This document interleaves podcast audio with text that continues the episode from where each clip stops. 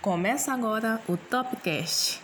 Então, senhores, hoje falaremos sobre o filme Um Senhor Estagiário. Contamos com a participação de Natália Vidal, Eduardo Peixoto, Jonatas Melo, Aline Beatriz e, na sequência, Raíssa Serra.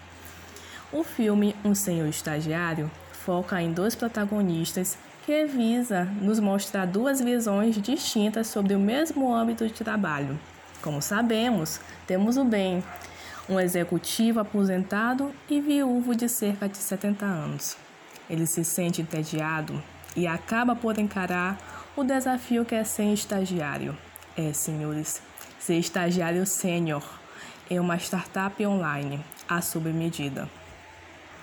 Já a outra personagem é a Jules, jovem esposa e mãe, e está totalmente dedicada à sua nova empresa, que iniciou na sua casa e após 18 meses está crescendo com bastante rapidez e já apresenta mais de 220 funcionários sob o seu comando. Podemos destacar alguns pontos positivos que foram explorados nesse filme.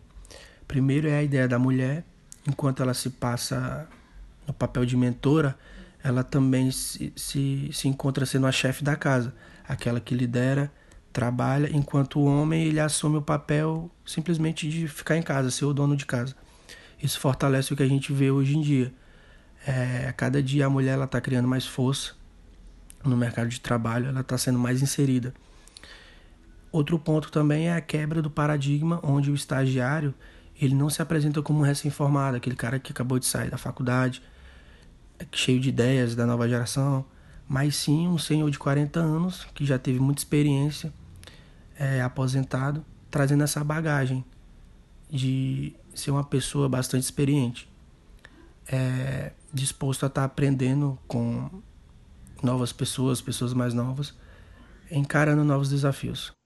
Como pontos negativos, podemos destacar o entrave em aceitar um profissional que estava, de certa forma, fora dos padrões Padrões esses que podemos defini-los como essenciais para a empresa, tais como o domínio da tecnologia e o bom uso das ferramentas tecnológicas. Bom, em se tratando da gestão de serviços e produtos, vale destacar a questão da liderança e do tratamento humanizado entre líderes e subordinados.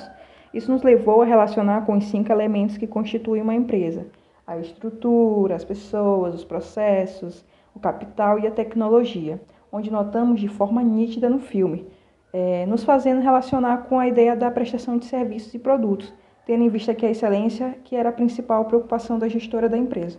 Realizando uma análise mais profunda sobre a vida, o filme ele nos deixa grandes lições, entre elas a valorização das ideias e das pessoas, a generosidade que fez com que todas as pessoas se achegassem ao Ben, que é um dos personagens principais do filme, a paciência, pois ele precisou ser paciente para conseguir o respeito da sua superiora e também das outras pessoas que estavam ali na empresa desacreditada do da serventia dele, do trabalho dele fossem entendidas e também respeitadas a questão do companheirismo, pois o Ben ele é um excelente companheiro tanto para os, as pessoas que se achegaram a ele primeiro, assim como a pessoa que desprezou ele no início, no caso a sua a sua chefe, a generosidade entre outros aspectos.